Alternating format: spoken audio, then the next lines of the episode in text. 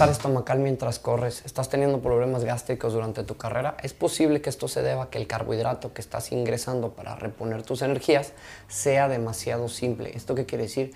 Que se adhiera o que se procese demasiado rápido y tu cuerpo no tenga la capacidad de tolerarlo. Si esto te está pasando en tus entrenamientos de carrera larga o en tus eventos, te recomendamos lo cambies por un carbohidrato mucho más complejo o de más lenta absorción. Esto lo que hará es permitirle a tu estómago no tenerlo que procesar tan rápido. Seguramente evitarás estos problemas gástricos que tú solo te estás generando.